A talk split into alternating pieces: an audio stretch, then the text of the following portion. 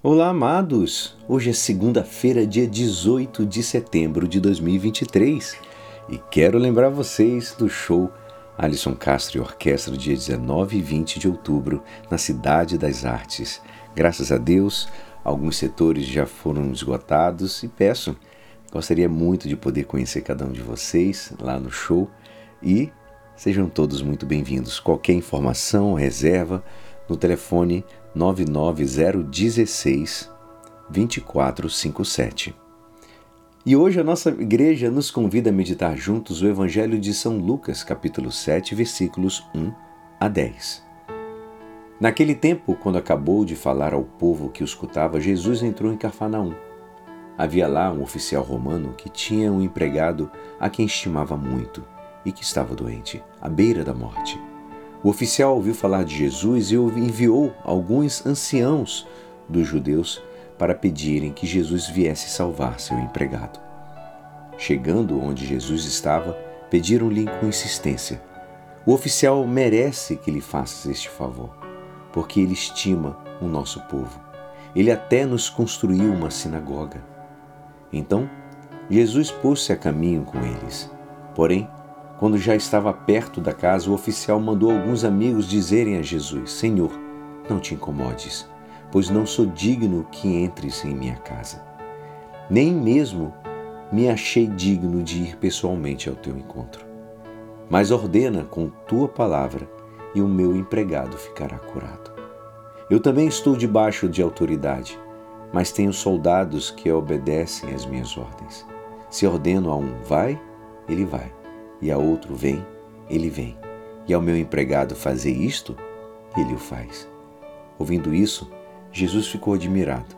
Virou-se para a multidão que o seguia e disse: Eu vos declaro que nem mesmo em Israel encontrei tamanha fé. Os mensageiros voltaram para a casa do oficial e encontraram o empregado em perfeita saúde. Esta é a palavra da salvação. Amados, hoje somos confrontados com uma questão interessante. Por que o centurião do Evangelho não foi pessoalmente ter com Jesus, mas preferiu mandar mensageiros com um pedido de cura para o seu servo? Esse centurião, esse oficial, nos responde essa pergunta na passagem do Evangelho. Ele fala: Nem fui pessoalmente ao teu encontro, mas dize uma palavra e o meu servo ficará curado. O centurião possuía a virtude da fé.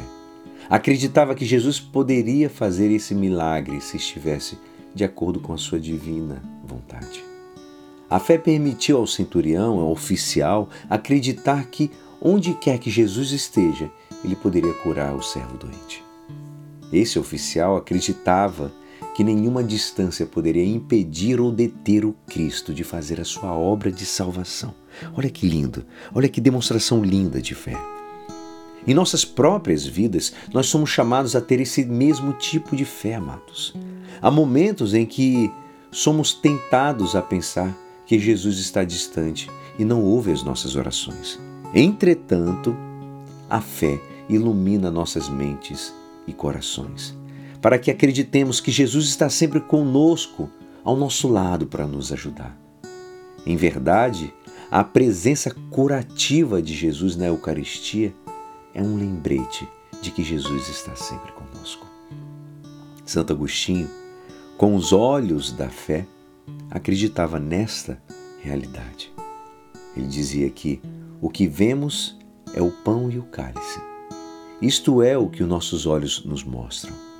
Mas o que nossa fé nos obriga a aceitar é que o pão é o corpo de Cristo e o cálice é o sangue de Cristo.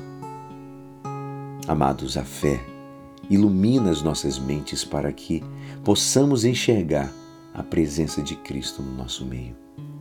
Como o centurião, podemos dizer: Não sou digno que entreis em minha morada. Da mesma, mesma forma que nos humilhamos diante do nosso Senhor e Salvador, e Ele ainda se aproxima para nos curar.